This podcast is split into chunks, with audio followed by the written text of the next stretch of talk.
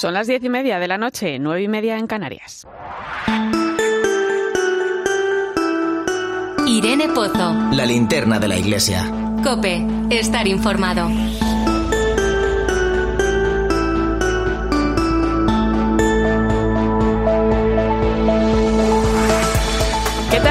¿Cómo estás? Feliz año. Espero que los Reyes Magos hayan dejado su huella en este año que comenzamos con la incertidumbre de nuevo de este virus que pisa otra vez el acelerador. Se acaban de cumplir dos años de pandemia, dos años en los que la Iglesia también se ha tenido que enfrentar a los grandes desafíos que se han ido poniendo por delante. Desde la asistencia espiritual que nuestros capellanes han prestado en hospitales, residencias o cementerios, pasando por el cuidado de los propios religiosos, muchos de ellos fallecidos por el virus, o la labor asistencial a los más vulnerables en este tiempo. Son solo algunos ejemplos de cómo una iglesia en salida se ha puesto al servicio de las necesidades de cada una de las personas. ¿Cuántas misas retransmitidas online? ¿Cuánto consuelo ha supuesto esto para aquellos que ni siquiera pudieron despedirse de sus seres queridos? Dos años después nos preguntamos, ¿cómo ha cambiado el mundo desde entonces? Decía el Papa Francisco que no saldríamos indiferentes de todo esto, pero ¿mejores o peores? Quizás sea pronto para dar respuesta a esta pregunta, pero sí es momento de reafirmar que de todo esto no salimos solos. Nadie se salva solo. Solos no podemos. La caridad cristiana se abre paso en un mundo donde las diferentes crisis interconectadas derivadas de la pandemia, como la económica, la social, la política, afectan de manera desproporcionada a las personas más vulnerables. ¿Cómo entender el mundo post-crisis? Es imposible hacerlo si perdemos la fe y la esperanza. Por eso hay que mirar al nuevo año con la confianza de que otro mundo es posible si vamos de la mano. Juntos somos mejores, juntos debemos construir un nuevo futuro. Es la oportunidad que nos deja esta pandemia. Como recordaba el Papa en la bendición Urbi et Orbi del día de Navidad, son muchas las dificultades de nuestro tiempo, pero más fuerte es la esperanza. Y esa esperanza que nos trae el nacimiento del niño Jesús es la que nos ayuda a mirar con aires renovados el camino que comenzamos en este 2022. Con la esperanza del niño te invito a comenzar a recorrerlo esta noche en la linterna de la iglesia. Soy Irene Pozo y te saludo en este viernes 7 de enero. Escuchas la linterna de la iglesia. Con Irene Pozo. Cope, estar informado. Como siempre, ya sabes que puedes acompañarnos con tus mensajes a través de las redes sociales. Estamos en Religión Cope en Facebook y Twitter, hoy con el hashtag Linterna Iglesia 7E.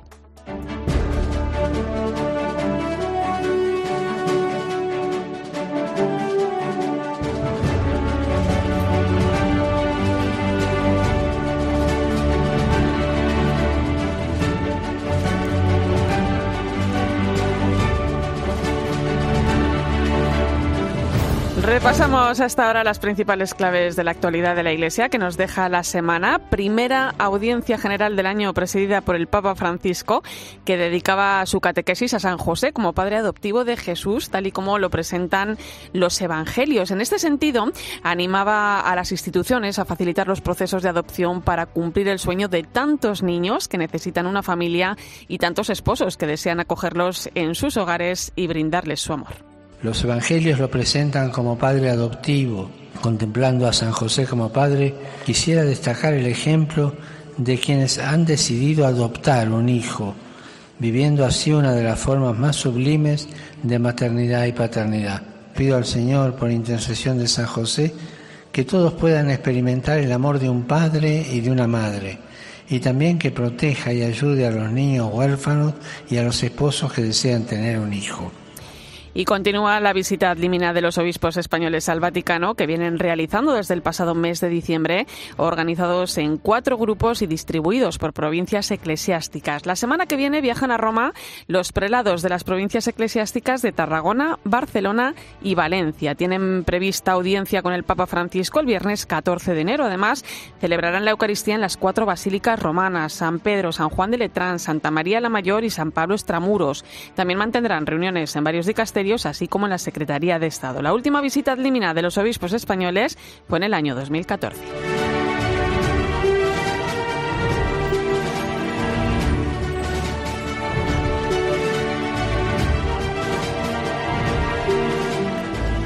El DECA, el certificado para impartir la asignatura de religión, se tramitará exclusivamente en formato digital con certificado electrónico de la Conferencia Episcopal Española. Con este nuevo sistema se pretende agilizar los tiempos de su tramitación y gestión, además de dar un paso más en el compromiso con el medio ambiente. La, la digitalización se aplicará únicamente a las nuevas solicitudes, las que fueron emitidas hasta el 31 de diciembre del año 2021, mantienen su validez en formato papel, por lo que no hay que volver a solicitarla en formato digital.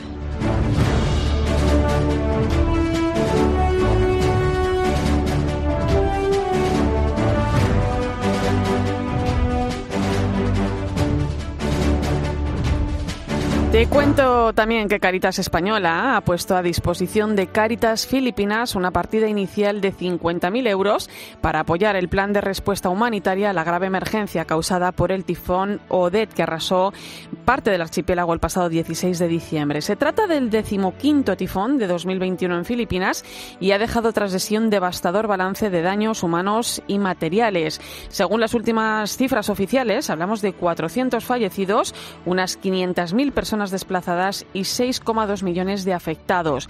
Se estima además que más de 700.000 viviendas han resultado dañadas o destruidas por el tifón. Los informes iniciales de los equipos de evaluación desplegados por Caritas en las zonas afectadas señalan que las necesidades más urgentes son medicamentos, comida, agua potable, albergue temporal, equipos de higiene y saneamiento, productos de abrigo y lámparas solares.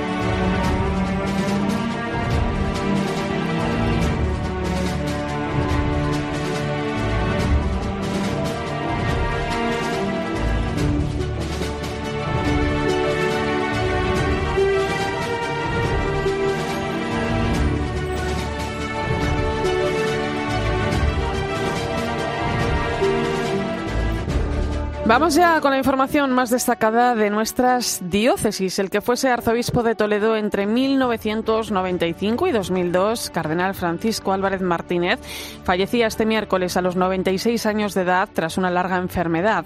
En sus siete años de pontificado en Toledo, entre otras cosas, configuró la archidiócesis primada en su actual estructura pastoral y desarrolló numerosas iniciativas de acción evangelizadora y social, entre ellas la creación del Hogar 2000 para la acogida y tratamiento de enfermedades de SIDA o la creación de la televisión diocesana.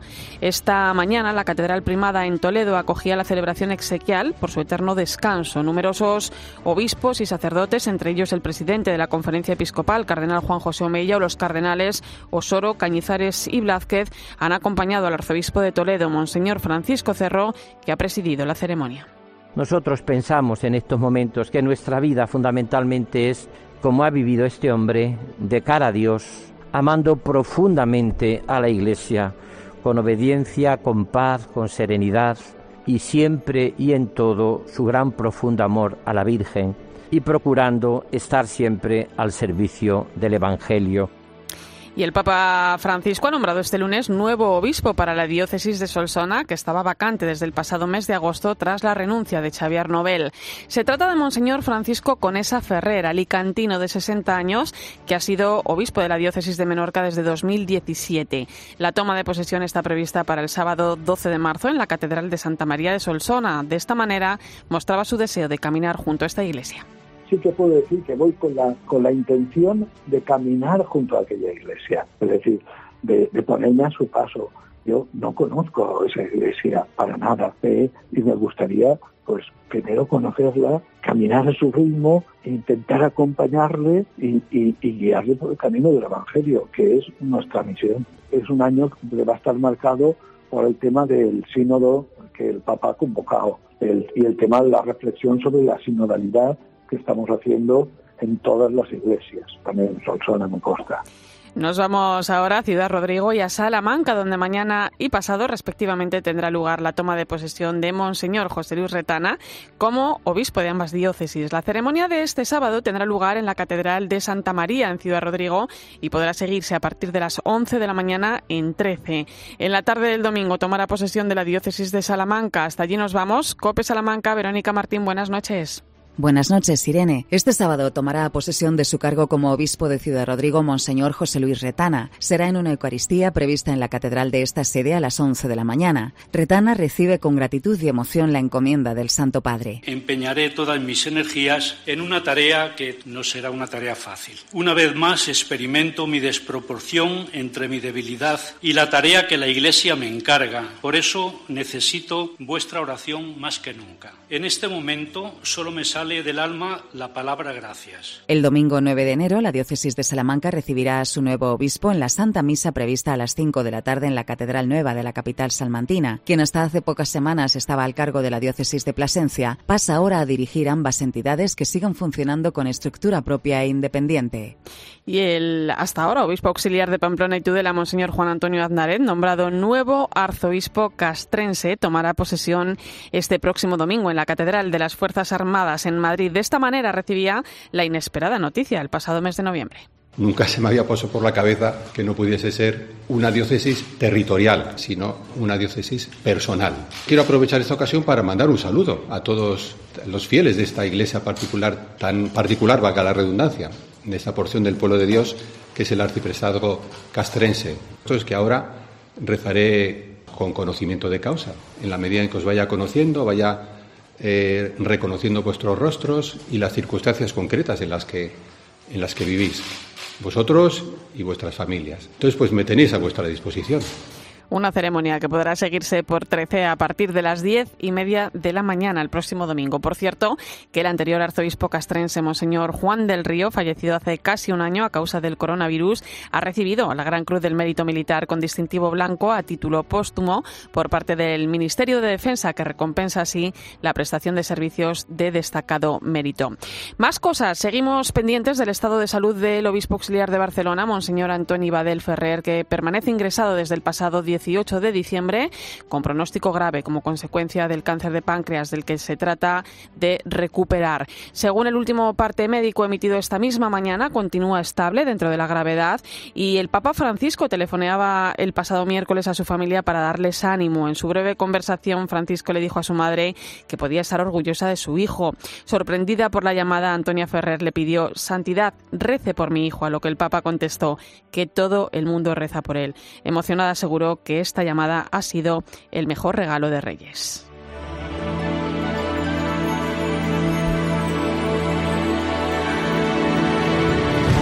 Y terminamos en Toledo, donde hoy han comenzado las jornadas de pastoral de la Archidiócesis. Esta décima edición tendrá lugar hasta mañana en el Colegio Diocesano Nuestra Señora de los Infantes y la parroquia de San Julián, donde esta casa va a estar muy bien representada.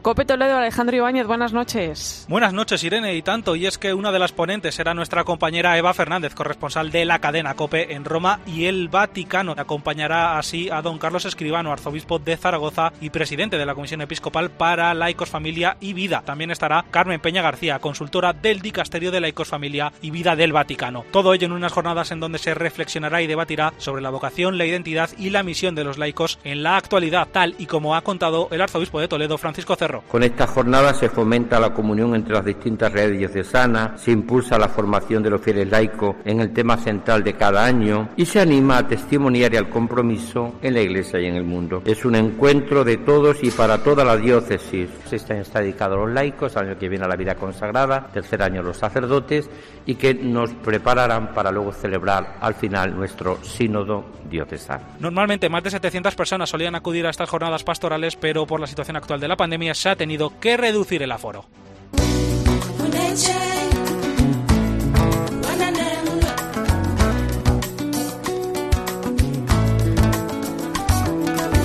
Esta semana, el día de la solemnidad de la Epifanía del Señor, el 6 de enero, hemos celebrado el Día del Instituto Español de Misiones Extranjeras, el IEM, una institución formada principalmente por sacerdotes diocesanos que en la actualidad cuenta con un centenar de misioneros repartidos por África, Asia y Latinoamérica. Uno de ellos es el padre Luis Carlos Rilova. Me invitaron a venir a Madrid a una convivencia de seminaristas con unos misioneros. Me gustó el ambiente y después el obispo me da permiso, entonces empecé el curso de preparación en el IEM. Hasta la fundación del IEM, los sacerdotes que se marchaban a la misión universal pertenecían todos a órdenes religiosas. Por eso, en el año 1920, el Papa Benedicto XV pidió la creación del Instituto para fomentar las vocaciones entre el clero secular. Ahora los sacerdotes diocesanos tienen que pasar un año de preparación antes de poder salir a su destino. Luis Carlos Rilova se ordenó sacerdote en 1996 y no obtuvo el permiso de sus superiores para hacer este curso hasta 2005. Ya había pedido en 2002 yo. Y viendo que ya llevaba seis años en la parroquia y que éramos tres curas bastante jóvenes, yo tenía 32 años, digo, bueno, aquí somos muchos curas, hay que repartir trabajo y yo creo que lo mejor va a ser que vaya respondiendo a la, a la vocación que yo he sentido desde los 19 años, que era ir a la misión. El padre Luis Carlos Rilova tuvo que pasar un total de 10 años como sacerdote en varias parroquias de Burgos hasta que le permitieron en su diócesis marcharse al IEM para cumplir con su deseo de formarse como misionero. Fue finalmente en 2007 cuando recibió su primer destino, Zimbabue uno va preparado eh, relativamente, porque claro, ya nos han preparado en el curso que allí lo que vamos es a descalzarnos y a aprender, ¿no? Más que a dar. Empezamos a conocer un poquito el grupo del IEM, que eran unos 20 misioneros todavía entonces en ese tiempo. Lo primero que me dicen es que tengo que aprender la lengua local, una lengua derivada del Zulu, en Debele 15 años después, este misionero burgalés domina esa lengua local, el endebele, y conoce varios subdialectos. Dice que sin ellos es imposible hacerse entender con muchos de sus parroquianos que apenas conocen el inglés. Ahora Luis Carlos se encuentra en Bangue, un territorio con una población muy dispersa. Allí tiene 22 comunidades a su cargo, donde realiza cuatro Eucaristías a la semana, de modo que no puede repetir iglesia hasta un mes y medio después la misión atiende un radio de unos 30 kilómetros alrededor. Son familias distintas que a veces están a 100 metros las casas o a 200 metros. La gente vive dispersa por el bosque. Por ejemplo, tengo la carretera principal, la tengo a 100 kilómetros, que son algo más de dos horas de camino. La vida en la misión es dura, por eso cada dos años los misioneros vienen a España a reencontrarse con sus familiares y amigos. Solo así pueden volver a sus destinos con las fuerzas suficientes para seguir evangelizando entre tantas y tantas necesidades. No como aquellos misioneros que se iban de por vida, ¿verdad? Y, desaparecían ya, no sabía si habían muerto o estaban vivos. El, el encontrarnos con la familia, con los amigos, el descansar psicológicamente de la presión a veces que tenemos allí, también a veces uno se estresa. La labor de los misioneros como Luis Carlos Rilova es fundamental para su comunidad, donde son, en muchas ocasiones, la única persona a la que pueden acudir. Por desgracia, cada vez son menos los españoles que sienten la llamada del Señor para marcharse a la misión hago un llamamiento, ¿no? Igual que yo también descubrí la llamada, que no nos tenemos que preocupar tanto de mirar hacia nosotros aquí, ¿no? Que el Señor proveerá, ¿no? Que Él es sabio, Él sabe lo que necesitamos, ¿no? Y lo que necesitan otros. Escuchas la linterna de la iglesia. Con Irene Pozo. Cope, estar informado. Durante estas fechas han sido múltiples las campañas solidarias de acompañamiento que se han llevado a cabo en las diócesis españolas. También en la de Tuy Vigo, donde la Pastoral del Mar, Estela Maris, ha repartido gorros calcetados a manos entre los marineros que por una u otra razón han tenido que pasar las Navidades lejos de sus familiares y amigos. Manu Torralba.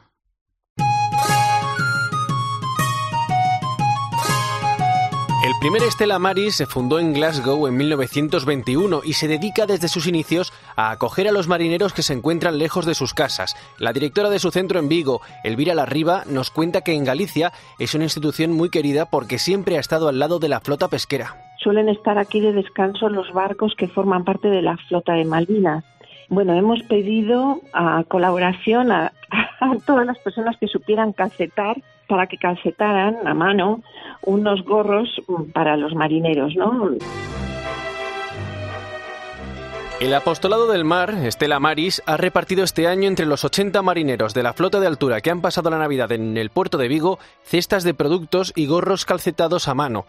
Una bonita iniciativa en la que han participado voluntarios de las parroquias locales como Laura. Es una manera de llevar un poquito de la Navidad a quien está un poco lejos de la Navidad. Me parece que es algo maravilloso. A mí por lo menos me ha llenado el corazón. Doy gracias al Estela Maris también por darme esta oportunidad de poder servir. Y de poder compartir eh, sin conocer con aquellos que están solos. Para mí ha sido una verdadera experiencia motivadora y el año que viene a por más. Los voluntarios han calcetado estos 300 gorros en sus casas, en centros de mayores y en las comunidades parroquiales con el apoyo de la Autoridad Portuaria de Vigo y empresas del sector privado. Antonio ha sido otro de los voluntarios que ha participado en su elaboración.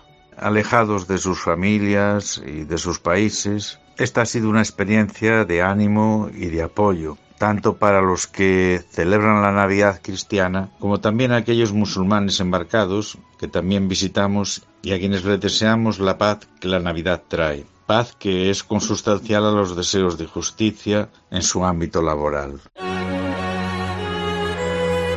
El objetivo principal de esta campaña ha sido dulcificar las navidades de estos marineros que han tenido que estar lejos de sus familias.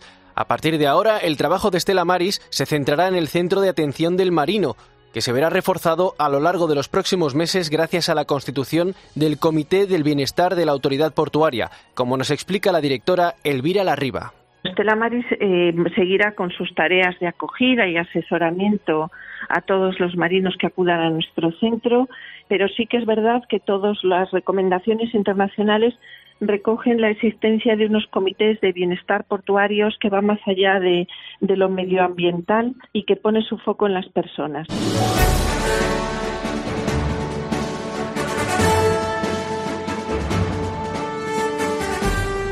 Irene Pozo. La linterna de la iglesia. Cope, estar informado.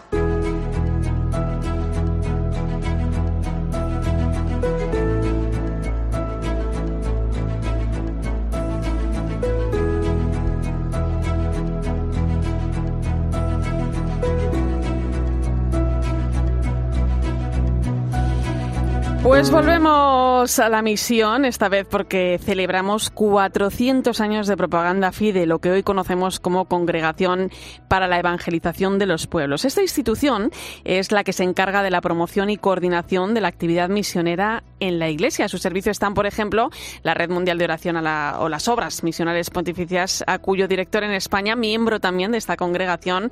Saludo en este momento José María Calderón. Buenas noches. Hola, muy buenas noches, Irene. Eh, cuatro siglos de historia, que se dice pronto, con más de mil territorios de misión en todo el mundo. ¿Qué, este, ¿Qué es propaganda FIDE? ¿Cuál es la misión, nunca mejor dicho, ¿no? de la Congregación para la Evangelización de los Pueblos? Bueno, yo creo que es una tarea tan bonita, es la tarea de la Iglesia, es la que tiene la responsabilidad más grande de, de llevar el Evangelio a aquellos lugares donde todavía la Iglesia no está implantada de mantener viva la, la, la, inquietud misionera en los cristianos para que nos demos cuenta que Jesús tiene que ser conocido y amado. Y eso es lo que lleva 400 años haciendo esta congregación. Eh, las obras misionales pontificias son su principal instrumento. Eh, escuchamos hablar muchas veces a nuestros misioneros, por ejemplo, en algunas jornadas como la de Infancia Misionera, que, la tenemos muy cerquita ahora eh, el 16 de enero, o el DOMUN, ¿no? Pero, ¿qué son las obras misionales pontificias y, sobre todo, cómo se organizan aquí en nuestro país? ¿Cuál es su finalidad? Bueno, las obras misionales pontificias son es una cosa muy curiosa, es una cosa muy bonita, porque también este año es un año muy grande para toda, para las, para tres de ellas, la de propagación de la fe, que es la del Domo, la de la infancia misionera, que es la que celebraremos dentro de una semana, y la de vocaciones nativas, porque celebran 200 años que fueron constituidas parte de la, de la, de la congregación para la evangelización de los pueblos.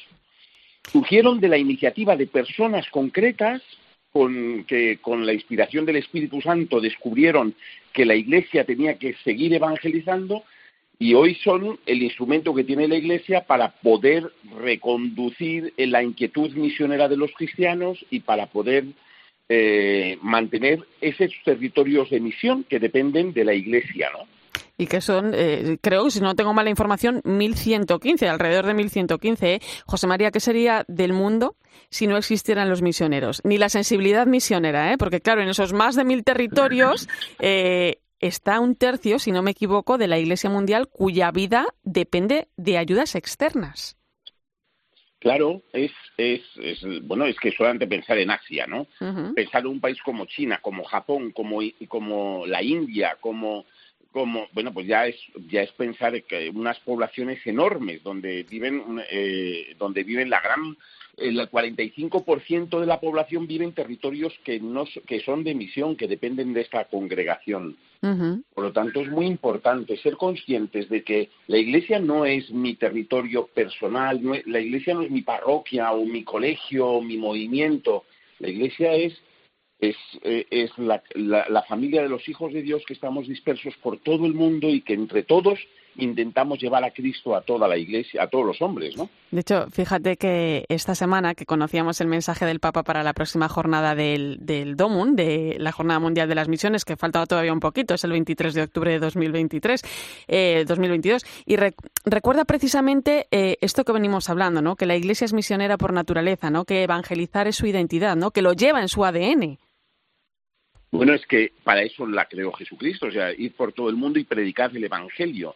La razón de ser de la Iglesia es que los que somos cristianos vivamos en santidad y nos encontremos con Cristo y segundo, que, eh, que seamos conscientes de que tenemos que llevar ese mensaje de salvación a todos los hombres, ¿no? La Iglesia es misionera, para eso nació del costado de Cristo y para eso eh, hoy está eh, eh, eh poniendo todo el énfasis, poniendo todo el entusiasmo para que todos los hombres lleguen a conocer al Señor, ¿no? Estamos todavía en Navidades. Fíjate tú, los magos que celebrábamos ayer, bueno, pues eso es una representación de la iglesia misionera, ¿verdad? que, que, que, que viene desde Oriente a encontrarse con el Señor, a adorar al Señor y a presentarle sus mejores regalos, ¿no? Pues querido José María, eh, es un placer. Esta, esta próxima semana nos vamos a encontrar porque presentáis esa jornada de la infancia misionera, los niños misioneros, los niños que ayudan a otros niños, de la que también vamos a hablar en este programa en la linterna de la Iglesia. Un placer compartir este ratito contigo una vez más hablando de la misión. Eh, hemos tenido poco tiempo, pero ya sabes que es un tema que me apasiona. ¿eh? Estaría horas enteras. Un fuerte abrazo. Yo estoy orgullosísimo, estoy orgullosísimo de que Irene Pozo me haya llamado. O sea que muchísimas gracias. un fuerte abrazo, José María. Un fuerte abrazo y gracias por todo. Nos acercamos a las 11 de la noche, las 10 en Canarias. Vamos a viajar a Ibiza en un ratito, donde se encuentra su nuevo obispo, Monseñor Vicente Rivas, que la próxima semana realizará la visita ad al Vaticano. Tendremos ocasión de saludarle en unos momentos.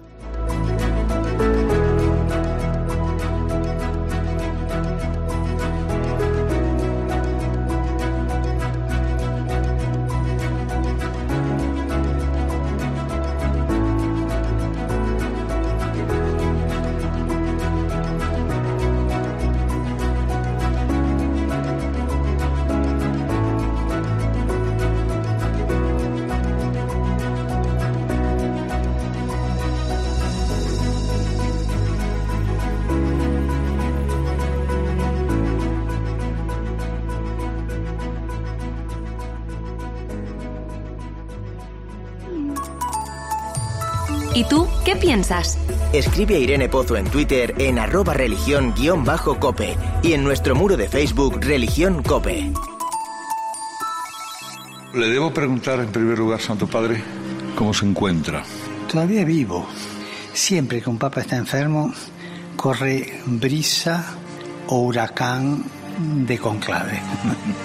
Mira, ahora mismo están pasando delante de, delante de mí como 50 chavales empapados en agua, helados de frío.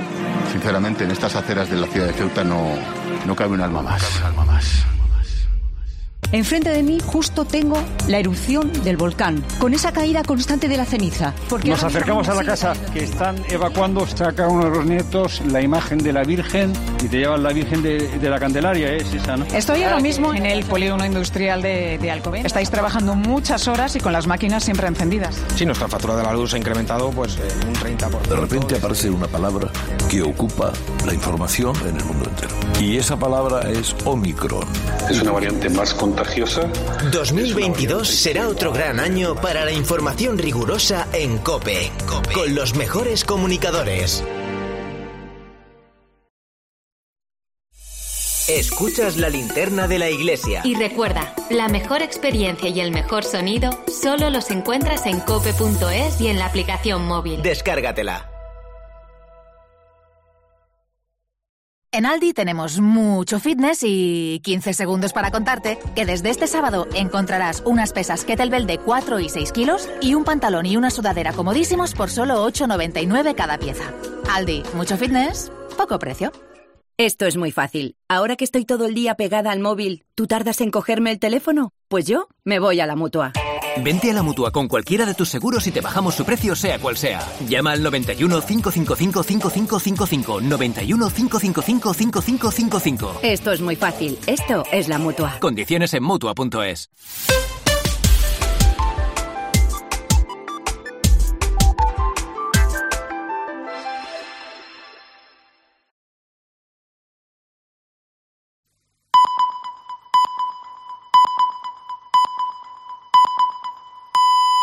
Son las 11 de la noche, las 10 en Canarias.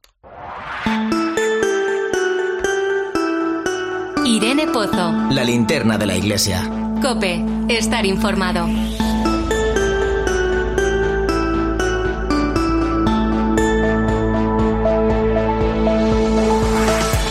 Como cada viernes hasta ahora ponemos rumbo al Vaticano, hoy con la corresponsal Ángeles Conde. Feliz año, Ángeles.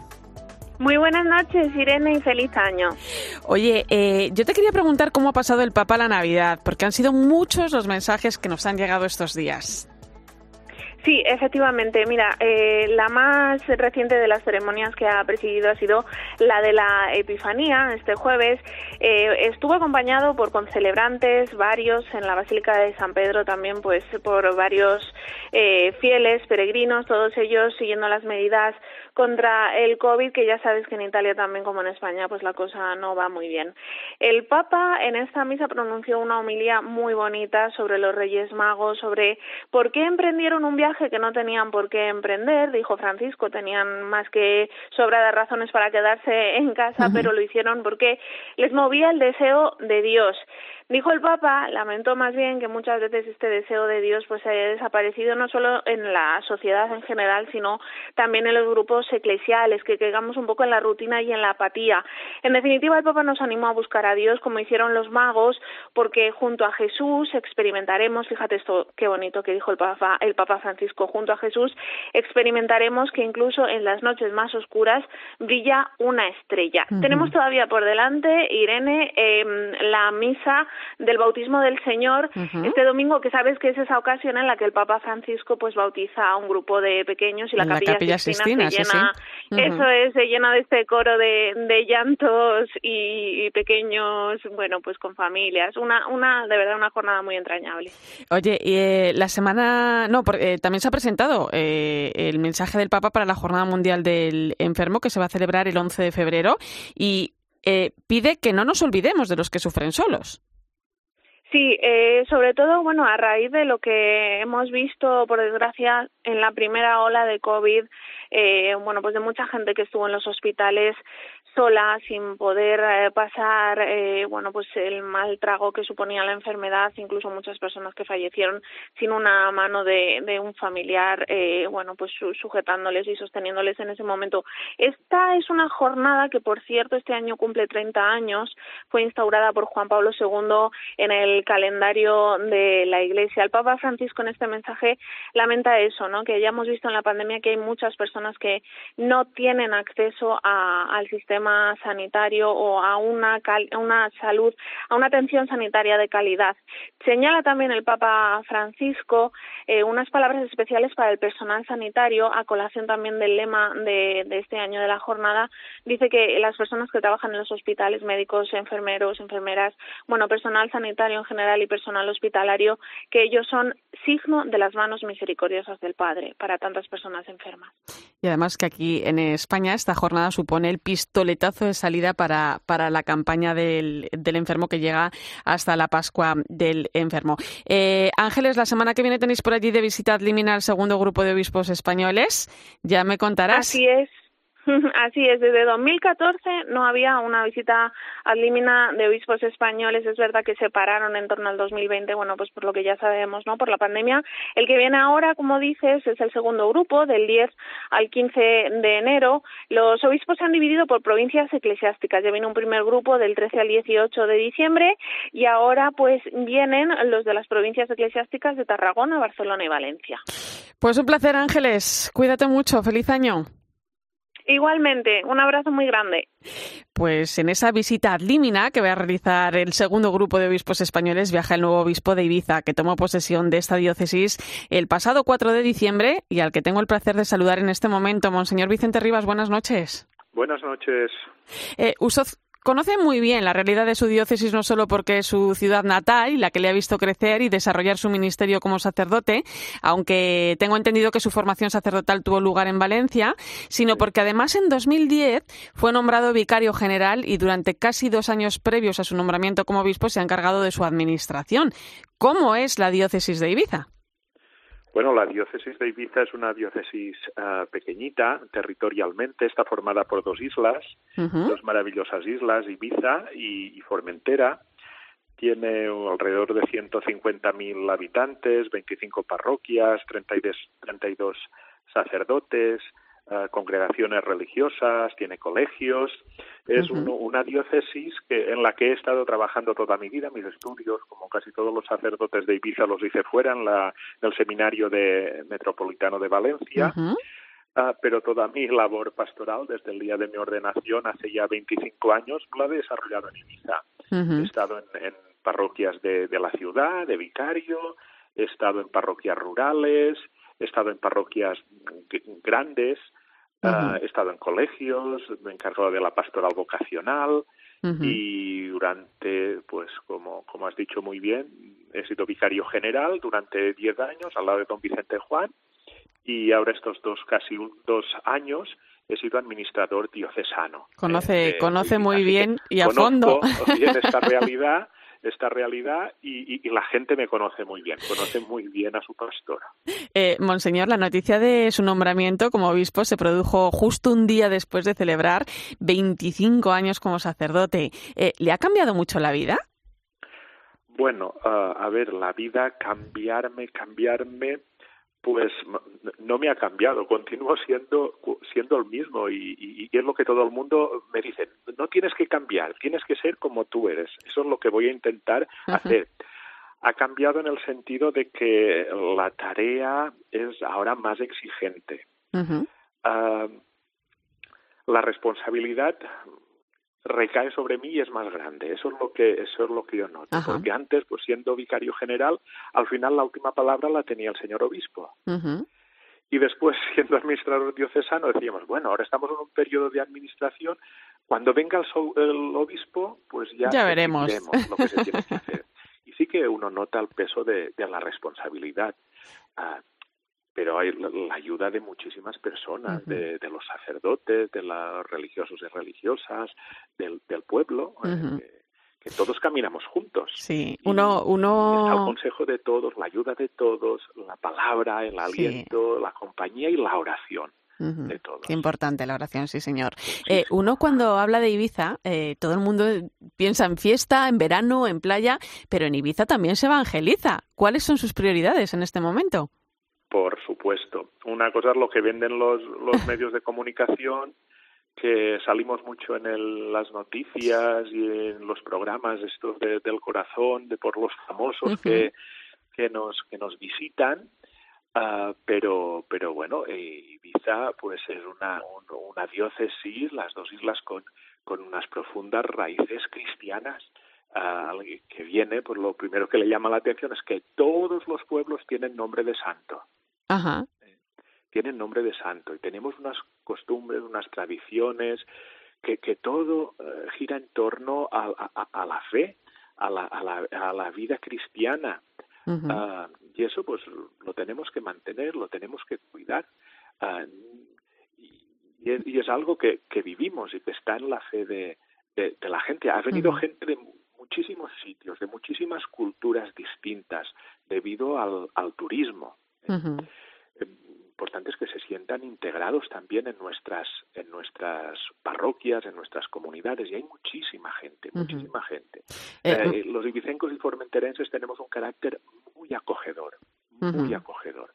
Y eso es lo que esperamos que todos se sientan acogidos aquí en nuestra iglesia eh, pequeña y sencilla de Ibiza y Formentera. Eh, en su toma de posesión hablaba usted precisamente de que eh, bueno pues que tenemos un presente lleno de oportunidades ¿no? en las que caminar juntos. hacía usted referencia ¿no? al proceso sinodal que tenemos ahora mismo abierto en la iglesia. ¿Cómo sueña Monseñor Vicente Rivas la iglesia en este momento tan importante ¿no? para construir la iglesia del futuro? Ah, mira, es que yo es que lo vivo como, como, como, como un momento de, de, de, una gran esperanza, de una gran alegría. Estamos en este tiempo que parece que, que la gente está como un poco cansada, desilusionada, eh, nos dice que, que hay cosas que tenemos que cambiar, ¿no? Y, y ahora el Papa pues, pues nos ha dado esta, esta, esta sorpresa, esta, esta gran oportunidad de, de, de, hablar juntos, de caminar, de, de, abrirnos, de dejar que otras personas vengan, que nos enriquezcan. Ah, eh, es muy importante. escuchar, ¿verdad? Lo veo como importante. Uh, contestar a lo que nos está pidiendo el Papa, pero también lo veo como un reto importante para nosotros, una oportunidad importante, muy importante para nuestra diócesis de Ibiza y, Formentera, como si fuese también un, un sínodo para nosotros. Y esperamos que de este sínodo, pues también para nuestra iglesia, no solo para la iglesia universal, sino también para nuestra iglesia particular de Ibiza y Formentera, pues uh, salgan cosas muy buenas, un gran enriquecimiento, un un rejuvenecer esta, esta iglesia diocesana. Contaban los obispos españoles que realizaron la visita al Limina en el mes de diciembre, el primer grupo, que, que, el Papa señalaba que la iglesia tiene que saber anunciar el Evangelio con alegría, ¿no? Una alegría con la que imagino que usted participa en esta visita al Limina que se va a producir la próxima semana. ¿Qué espera de ella? Pues esta es mi primera visita al Limina. Sí, sí. es mi primera visita al Limina. Nunca he estado ni como vicario general, he estado, pues pues claro, como me decían, ¿no? vas a ser un privilegiado. Pues sí, vamos a ir a, visitar a, al Santo Padre. Le hemos mandado un informe ah, de cómo de cómo está nuestra diócesis. Uh, hay cosas buenas también. Bueno, pues ahí está el cansancio, eh, la gente siempre dice que siempre somos los mismos, pues encontrarnos con el sucesor de Pedro y que, y que nos anime, y que nos anime a, los obispos y después nosotros también contagiar esa, esa alegría que siempre transmite el Papa a nuestros fieles y a, y a nuestras comunidades. Yo lo veo pues como un momento pues muy importante, enriquecedor y que, y que también me va a ayudar a mí y va a ayudar a la Iglesia de Ibiza y Formentera. Pues Monseñor Vicente Rivas, obispo de Ibiza, buen viaje, muchos frutos. Muchísimas gracias. Y gracias por, por este tiempo. Un saludo. Gracias a vosotros. Feliz año. Irene Pozo. La linterna de la iglesia. Cope, estar informado.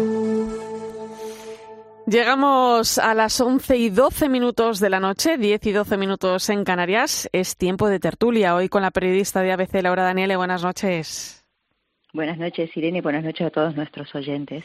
Y con el profesor de la Universidad Pontificia Comillas, Fernando Vidal, bienvenido.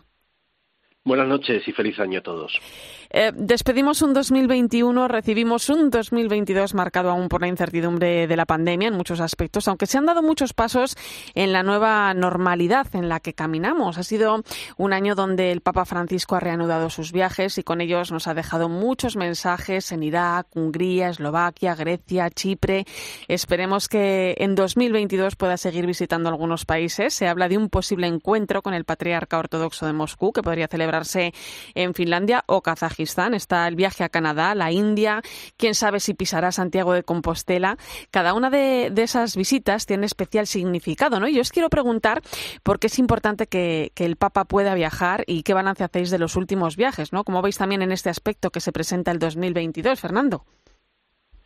Bueno, efectivamente el Papa ha hecho viajes difíciles, viajes en una situación de riesgo pandémico universal y también viajes eh, a las periferias, a lugares donde se estaban jugando importantes eh, conflictos, ¿no? Yo creo que hay varias características de, estos viajes, ¿no? Primero se viaja a las periferias, mirar claro desde ellas, un mensaje transversal alrededor de las fronteras, de, la fraternidad, en torno al tema de refugiados, Europa, eh, también en torno al cristianismo, el Islam, las relaciones con, con el mundo ortodoxo, y también yo creo que viajando como, como peregrino, ¿no? Trascendiendo esas fronteras con humildad, con escucha, con respeto. Yo creo que nos está proponiendo a todos no solamente ciertos viajes para mirar eh, algunos, algunas iglesias locales y algunas realidades, sino nos está pidiendo a todos que, que hagamos viaje a las periferias, que trascendamos eh, eh, fronteras, que fortalezcamos la fe. Laura. Sí, yo creo que el Papa este año, un año más, ¿no? El año que pasó nos volvió a mostrar que que bueno, bueno, nos ayuda a poner el foco en realidades desenfocadas, ¿no? Desde el punto de vista geopolítico. Nos ha mostrado el mundo desde las personas que sufren, que son muchas, y por eso, bueno, en marzo, cuando todo el mundo estábamos todavía intentando eh, ver cómo, cómo se presentaba la pandemia y, y, ya con una perspectiva de comenzar la vacunación, el Papa eh, visitó Bagdad, ¿no? Para consolar a los cristianos perseguidos por el terrorismo. En septiembre estuvo en uno de los barrios más pobres de Europa, en Cosice, para denunciar que todos nos hemos vuelto más pobres de humanidad. Y hace un mes, hace muy poco, volvió a Lesbos para visitar a los refugiados y pedir a Europa que, que detenga el naufragio de la civilización. Todas estas visitas nos, nos han vuelto a, a mostrar que el Papa viaja donde más falta hace su presencia. Y por eso este próximo año, entre todos los los países que bueno que tiene pensado visitar hay uno que es muy importante que es Sudán del Sur. Sí. Sabemos que y que lleva mucho tiempo eh intentándolo sí sí. Intentando viajar allí que bueno que ojalá que este sea el año porque el año pasado logró su sueño de pisar Irak y esperemos que este 2022 sea el año de Sudán del Sur. Un país que bueno que lleva mucho tiempo eh, sumido en la hambruna en las guerras. Una misionera me comentaba hace algún tiempo que que la ayuda al desarrollo se ha convertido en la principal industria de Sudán del Sur. Esperemos que el Papa pueda pueda ir ahí sí con el primado ¿no? de la Iglesia anglicana. Eh, fijaros que poco antes de, su viaje a Hungría y Eslovaquia, en el mes de julio, el Papa se sometió a una importante operación quirúrgica de colon. Eh, nos pilló a todos desprevenidos, ¿no? pero de, de la que se ha recuperado estupendamente. ¿Cómo habéis visto al Papa en este tiempo, Laura? Bueno, teniendo en cuenta que cualquier persona a llevaría más de 20 años jubilado, podemos decir que el Papa está en plena forma, ¿no? Y eso que cada día se enfrenta a una batalla desgastante, ¿no? Si tuviéramos que realizar su tarea, eh, sería cansadora para cualquier ciudadano de a pie, y sin embargo el Papa la realiza con mucha vitalidad y con mucha serenidad. Yo creo que el secreto mejor guardado de, bueno, de su forma de ser es su gran sentido del humor, ese que, que utiliza todos los días para afrontar su responsabilidad y para, bueno, para es también como un antídoto contra la atonía, contra el desánimo. Después de, de, la cirugía que, bueno, a la que se sometió en julio, dijo que estaba contento porque iba a poder comer de todo, ¿no? Eso demuestra su, su, su, estado anímico de, de, como de alegría natural. Yo creo que, bueno, que eso es un, un rasgo de su personalidad que, que merece ser destacado y esperemos que sea muy contagioso, ¿no? En una sociedad que cada vez estamos como más estresados, más malhumorados, tenemos un papa que tiene ese sentido del humor que conserva la alegría y que bueno que es digno de, imitar ¿no? Eh, si la pandemia lo permite, las fuerzas no le van a fallar al Santo Padre para llevar a cabo algunas celebraciones importantes. Algunas tienen fecha, ¿eh? como la beatificación de Juan Pablo I, que está prevista para el 4 de septiembre, o la canonización de Charles de Foucault el 15 de mayo, el Encuentro Mundial de las Familias, que está previsto en Roma para el mes de junio. Fijaros, la última ceremonia religiosa eh, en la Plaza de San Pedro fue en octubre de 2019, que fue la canonización del cardenal Newman. Ganas de ver otra vez esa plaza rebosante de alegría, Fernando, ¿no? Pues sí, porque necesitamos reconstruir eh, este mundo, ¿no? Necesitamos volver a juntarnos, volver de nuevo a, a, ser pueblo y hacernos pueblo. Y para eso necesitamos signos concretos, ¿no? Y es verdad que la Plaza de San Pedro siempre ha sido un lugar donde poder crear esa imagen de, iglesia universal, donde poder sentirnos todos allí, aunque no estemos presentes eh, eh, presencialmente, físicamente. Y por tanto sí creo que es una, una gran noticia el, que podamos ir recuperando las plazas de las ciudades especialmente en un momento de, un mundo tan dividido, ¿no? El 19 de marzo de 2021 eh, comenzaba, daba comienzo el año de la familia, coincidiendo con el quinto aniversario de la publicación de la exhortación a Moris Leticia, un año que culminará en el Encuentro Mundial de las Familias que tendrá lugar en Roma del 22 al 26 de junio de 2022. Eh, ¿Qué importantes han sido y son las familias en este tiempo, Laura? Mira, creo que de forma providencial el encuentro este que se va a celebrar en junio será un justo homenaje a las familias después de echarse a las espaldas dos años de pandemia, porque la, si ha demostrado algo esta, esta, esta crisis ¿no? de coronavirus que hemos vivido, es que la familia es el principal sostén del ser humano y la principal escuela de humanidad. Siempre recuerdo unas palabras de, del cardenal Antonio Cañizares que dice que en las familias donde aprendemos lo que es el amor incondicional y lo importante que es esto para el desarrollo de las personas. El Papa siempre nos habla de, además, ¿no? De este concepto de la familia ampliada, no de la familia de la madre, el padre, los niños, sino también de los tíos, los abuelos, los primos. Antes en los pueblos, recordaban, ¿no? Todos ayudaban en la crianza de los niños, incluso los vecinos, los hogares eran casas con las puertas abiertas, ¿no? Y bueno, yo creo que esto de la pandemia nos ha encerrado aún más, ¿no? El círculo pequeño de la, en, la, en el círculo pequeño de las familias y que ahora, bueno, después de, de ver que vamos superando de a poco esta situación, pues a lo mejor debemos volver, ¿no? A esa familia ampliada y darle eh, el, el lugar que se merece en nuestras vidas. El Papa nos invitaba en este año de la familia a, abrir ese pequeño núcleo familiar para hacer crecer esa familia integrando a los niños sin padres, a las madres solas, a, los, a las personas separadas, a los ancianos que no reciben apoyo de sus hijos. ¿No? Bueno, la lista del Papa, como siempre, es muy larga, pero me parece que no hay palabra que defina mejor a una familia que esa generosidad y la acogida, ¿no? Eh, Fernando, ¿creéis que es más necesario eh, hoy en día potenciar el papel de la familia cristiana? Hijos, padres, abuelos. ¿Por dónde pasan los retos de la familia cristiana? Pues sí, yo creo que sí, en efecto. En Amores Leticia se nos propone el, marco quizás más amplio, más profundo que la Iglesia ha abierto sobre la familia en, la historia, ¿no?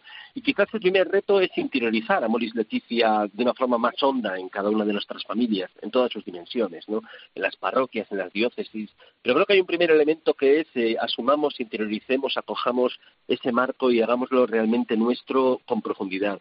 Y después yo creo que hay como otros dos retos, diría. Uno primero, hallar el significado de cada vínculo familiar, tal como, tal como lo vivimos, como lo experimentamos. ¿Qué significa ese vínculo y la cultura de familia en el mundo de hoy, en nuestro entorno, en la fraternidad con aquellos que sufren más, en la, en la filiación para escuchar a los mayores, en el sentido de paternidad, en la solidaridad con las generaciones futuras.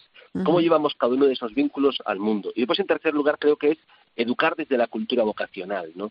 Dejar de distraernos y de vivir en un mundo donde los chavales y los jóvenes están tan distraídos, tan eh, llamados a la competitividad, eh, tan llevados a una, carrera de, de apariencias absurda y educar desde la profundidad, desde el centro de la vocación. En la última asamblea plenaria del mes de noviembre, en la conferencia episcopal, se aprobó la redacción de, un documento que pretende estudiar un poco la situación actual de la sociedad española. ¿no? Va a llevar por título Persona, Familia y, Bien Común. Eh, Fernando, tú conoces bien esta realidad, ¿no? ¿Cuál ha sido el impacto de la pandemia en las familias, así a grandes rasgos? Porque podríamos pues profundizar mucho. Sí, está haciéndolo todavía y, yo diría tres cosas importantes. No, primero, las grandes pérdidas que, estamos viviendo, ese dolor esperanzado eh, y del que debemos aprender, este impacto tan concreto, tan inmediato de una crisis global, ecológica, sanitaria, en un mundo tan íntimo como el nuestro. Y eso deja una huella tremenda. Y la única respuesta puede ser ver otro mundo diferente ¿no? y comprometernos en hacer ese mundo distinto uno de segundo de pobreza tremenda, de familias que realmente no tienen para, para, para vivir en este momento, que afrontan semana a semana eh, cómo poder sobrevivir. Y en tercer lugar, la cuestión de la salud mental y la soledad, incluso dentro de las familias, una crisis tremenda. Y creo que a esto la Iglesia está respondiendo en primera persona con una gran eh, fecundidad y necesitamos comprometernos más en ello. Bueno, la Iglesia en España está trabajando también de cara al Encuentro Mundial de las Familias, por un lado en una semana del matrimonio para el mes de febrero, por otro, pues en un encuentro de ámbito nacional para todas aquellas eh, familias, aquellos todos aquellos que no puedan viajar a Roma en el mes de junio, lo iremos contando. Vamos con las cosas que han pasado este año. Por ejemplo, el sínodo de la sinodalidad. Hablábamos antes con el obispo de, de Ibiza de ello, ¿no? Toda la Iglesia sumergida en un camino a recorrer hasta el 2023. Estamos ahora en la fase diocesana, la que requiere de la escucha. ¿Qué esperáis de este sínodo? ¿Cómo valoráis la participación eh, de todo el pueblo de Dios, más allá de los obispos, Laura? Mira, creo que la gran novedad es justamente es el itinerario sinodal para llegar al sínodo, ¿no? Este camino que se ha planteado tan novedoso y que y que es un gran reto para toda la Iglesia, que es escuchar, ¿no? Escuchar a todos, empezando por los laicos, empezando por las parroquias, en las diócesis, luego los continentes, luego todo toda la Iglesia universal. Es un proceso de escucha que puede ser muy fructífero si se convierte en una práctica habitual, en un modo de ser iglesia. Eh, el documento preparatorio del sínodo propone ya de por sí algunas reflexiones muy interesantes sobre eh, si los laicos son escuchados, las mujeres, los jóvenes, o sobre cómo se promueve en la iglesia la participación en las decisiones. O sea, son todas cuestiones que son muy, muy de actualidad que bueno que creo que pueden ser muy interesantes y esperemos a ver cómo, cómo se va dando, pero de por sí resulta como muy estimulante, ¿no? La idea que ha puesto el Papa sobre la mesa con este sínodo. Fernando.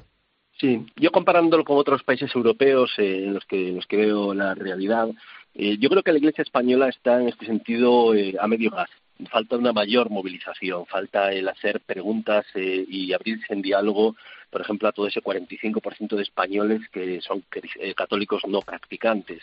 Necesitamos acercarnos a aquellos grupos, a aquellas revistas que han estado tradicionalmente eh, sacadas del entorno eclesial o del entorno de decisiones eclesiales hay mucha gente que está herida y, a la que es necesario acoger y escuchar. no dudo de que hay buenas intenciones para hacerlo un buen principio sería eh, comenzar a programar esto, por lo menos que en la programación haya participación de todas estas personas. E inicialmente veo signos eh, que no, no van en esa dirección. Por lo tanto, creo que es un, se está poniendo, digamos, es un, una preparación eh, con perfil bajo y creo que, la Iglesia española merece algo mucho más profundo hay que, hay que empujar un poco, quizá. Eh, pues hay más, hay muchas más cosas, eh, sobre todo porque tenemos la oportunidad, después de que se ha ampliado esta fase diocesana, y creo que es una oportunidad enorme. Así es que tenemos que, remar todos un poquito más. Eh, decía, compañeros, que hay muchas más cosas. La Iglesia continúa trabajando en la lucha contra los abusos. Sabéis que aquí en España la competencia la tienen las oficinas diocesanas de protección a menores. Tenemos también cuestiones como la nueva ley de educación, que afecta a la asignatura de religión, la ley de la eutanasia, donde hemos conocido esta semana que el sistema sanitario ya ha llevado a cabo en torno a 50 casos en seis meses con Cataluña y el País Vasco a la cabeza. En fin, en todo esto hay que destacar el esfuerzo de la Iglesia en cada uno de los diferentes ámbitos. Nosotros tendremos que seguir poniendo el foco en todas estas cuestiones que nos esperan y las que surjan a lo largo de 2022. Laura Daniele, feliz año, un placer. Eh, un beso, Irene, que no te podemos ver, pero un saludo grande para las, ti para todos. Las medidas COVID, hoy os tengo en la distancia. Fernando Vidal, gracias, hasta pronto. Quiero teneros aquí cerca. Hasta pronto, claro que sí. Pasará, pasará. Nos despedimos hoy con el sonido más alegre de todo el año, el de los niños en la mañana de Reyes. Seguro que los Reyes Magos se han portado muy bien y todos han recibido algunos de los regalos que tanta ilusión les hacen. ¡Hola! ¿Lo de coches que habías pedido? ¡El que había pedido, abuelo! ¡Ah, qué bien! ¡Sí! ¿Javier? ¿Una bici de pedales? Ojalá, ¿y eso qué? ¿Una papelera? ¿Una papelera nueva? Menos mal que la tiramos ayer. No. ¿Cuántas chuches hay aquí? Gracias por tu compañía esta noche en la linterna de la iglesia. Te dejo con el partidazo de Cope y Joseba Larrañaga.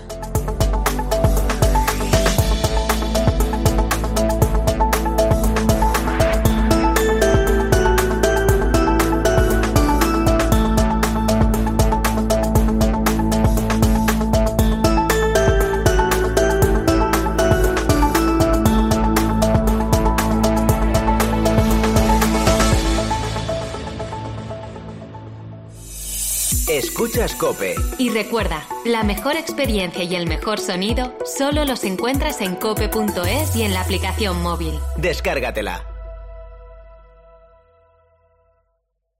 A ese dolor de espalda que te fastidia el fin de semana. ¿Y a ese dolor de cabeza que pone a prueba tu paciencia? Ni agua.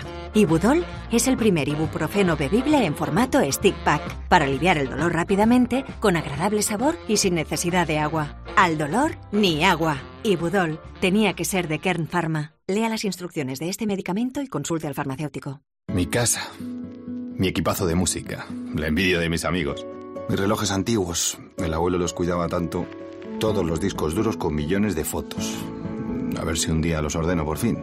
La camiseta firmada del Pelusa, la original del 86. Y Max siempre durmiendo en el rincón más soleado. Ese sí que vive bien. Tu hogar, donde está todo lo que vale la pena proteger. Si para ti es importante, Securitas Direct. Infórmate en el 900-666-777. Papá, es que no compensa que pagues eso si apenas usas el coche. ¿Y qué hago? No puedo ir por ahí sin seguro. En Berti tienen uno llamado Cuenta Kilómetros con el que pagas solo por los kilómetros que haces. ¿En serio? ¿Y cuánto cuesta? Pues desde 89 euros al año. ¿Y me lo puedes hacer tú? Lo puedes hacer tú entrando en Berti.es. Es súper sencillo. Vente a Berti y que nada te interrumpa. Berti, tu aseguradora digital.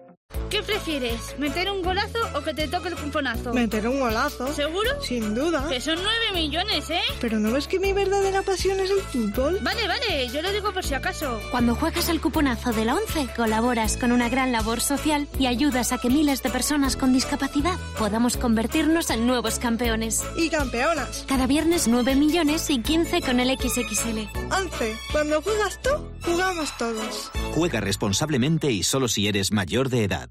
En Vision Lab te lo ponemos transparente. Rebajas en Vision Lab de hasta el 70% de descuento en todos nuestros productos. En Vision Lab lo hacemos bien.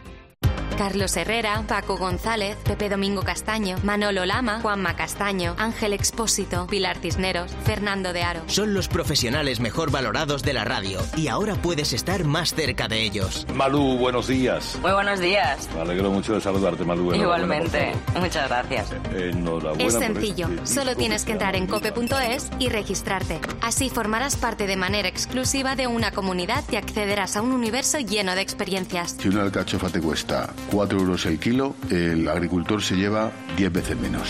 ¿En vuestro caso? Pues entre piensos, crías una camada de corderos entre piensos que de 50 ha subido a 100. Entra ya en cope.es, regístrate y abrirás la puerta a un mundo lleno de experiencias.